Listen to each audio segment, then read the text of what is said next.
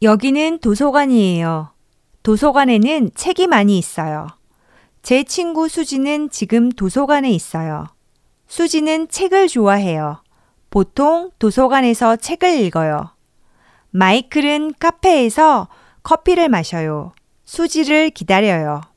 도서관에 카페가 있어요.